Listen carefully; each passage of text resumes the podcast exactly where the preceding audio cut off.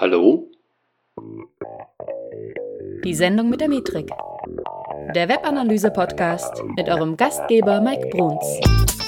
Hey Analyseheld, hier ist der Mike. Herzlich willkommen zu einer neuen Folge. Die Sendung mit der Metrik.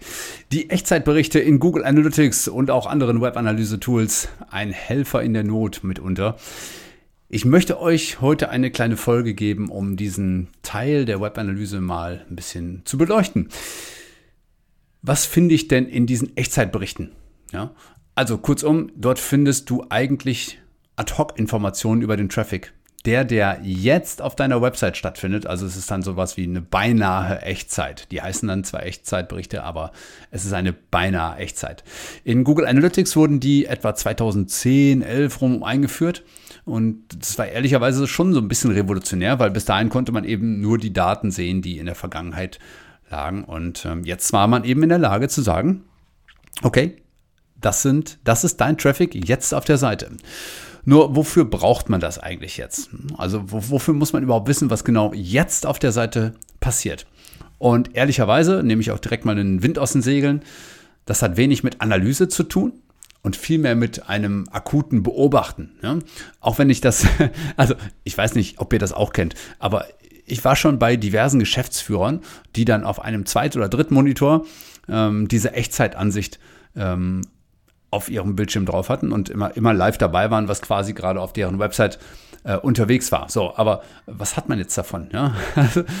Warum sollte ich mir das antun? Also ich glaube, das Ganze eignet sich im Prinzip im Wesentlichen zum, zum Testen. Ja? Also im Prinzip, um zu schauen, ob alles okay ist auf der Seite, ob eure neu getätigten Filtereinstellungen in der Datenansicht äh, in Ordnung sind oder ob Ziele eingerichtet wurden und ob sie funktionieren. Also Vorsicht, mit Zielen meine ich jetzt nicht E-Commerce-Transaktionen, sondern die Ziele, die auf einer Datenansicht ähm, generiert wurden, die ja irgendetwas anderes sein können. Ähm, also die kann man in der Echtzeitansicht in Google Analytics zum Beispiel sehen.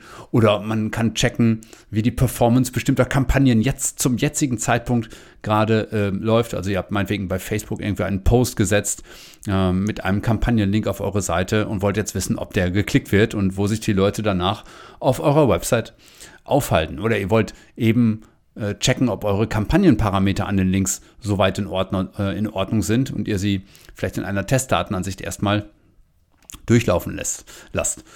Und ähm, ja, ehrlicherweise gibt es auch Menschen, die schauen dann, wie ist die Serverlast gerade. Ja? Oder es gibt auch die anderen, die sagen, hey, sind meine neu geschaffenen Inhalte jetzt auch in der Webanalyse verfügbar?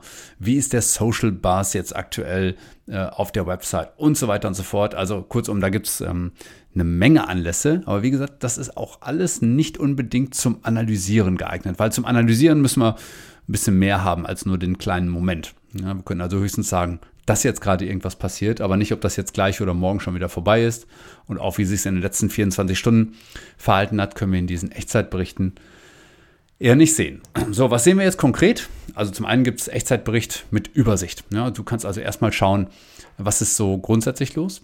Du kannst aber auch ein bisschen genauer hinschauen und schauen, in, in welchen oder auf welchen Standorten bewegen sich die Menschen denn jetzt gerade? Oder welche Besucherquellen haben wir? Oder welchen Content schauen sich die Menschen an?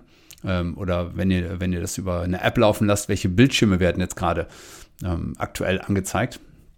Und ihr habt auch die Möglichkeit zu schauen, welche Ereignisse ähm, zeigen sich denn? Ja, also welche Ereignisse werden denn getrackt und welche Conversions eben, wie gesagt, ne? also welche, welche Ziele werden erreicht.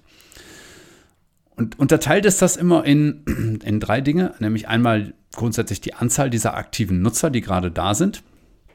Und dann wird immer angezeigt die Anzahl der Treffer während der, der letzten 30 Minuten und die Anzahl der Treffer während der letzten jeweils 60 Sekunden. Ne? Also wie viele Treffer sind in den letzten 60 Sekunden passiert. Und da könnt ihr oberhalb dieser Berichte dann eben klicken, um euch das anzuschauen. Aber, aber, die Daten, die ihr dort seht, die sind nicht endgültig. Ja, also die Echtzeitberichte leben davon, dass die Daten jetzt rübergehen und jetzt angezeigt werden. Aber im Zweifel müssen eben die Daten nochmal durch einige Prozesse durch, vor allen Dingen nach Beendigung der Sitzung, um eben zum Beispiel final zu sagen, hey, das waren die Hits einer Sitzung. Ja, äh, das kann nämlich in dem Moment noch gar nicht gesagt werden, wann die Sitzung beendet ist oder welche Conversions allgemein getroffen wurden oder ob einige davon vielleicht doppelt erschienen sind und so weiter. Und um final eben in die Reports einzufließen, müssen einige Prozesse durchlaufen sein. Das heißt, es kann sein, dass die Echtzeitberichte nicht hundertprozentig korrekt sind.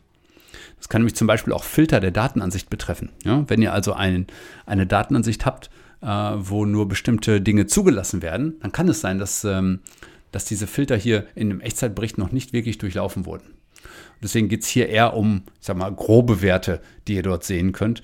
Ähm, ja, also insbesondere dann, wenn ihr zum Beispiel, jetzt wird es ein bisschen technisch, wenn ihr mit Custom Task arbeitet. Also wenn bestimmte ähm, Dinge an einem Treffer noch verarbeitet werden müssen oder umgeschrieben werden müssen, ja, wo also noch irgendetwas mit dem Google Analytics Treffer passieren soll, dann kann es eben sein, dass die, ähm, dass die Hits, die ihr in den Echtzeitberichten seht, nicht ganz hundertprozentig sind. Also kurzum, richtige Analysen kannst du hier nicht machen.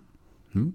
Aber für kurzfristige Checks, was da los ist und, und was du äh, gerade, ich sag mal, an Kampagnen laufen hast und so weiter und so fort, da können die Berichte gut sein und die können dir dann im Zweifel helfen, zum Beispiel auch zu debuggen und zu gucken, ob irgendwo Fehler sind.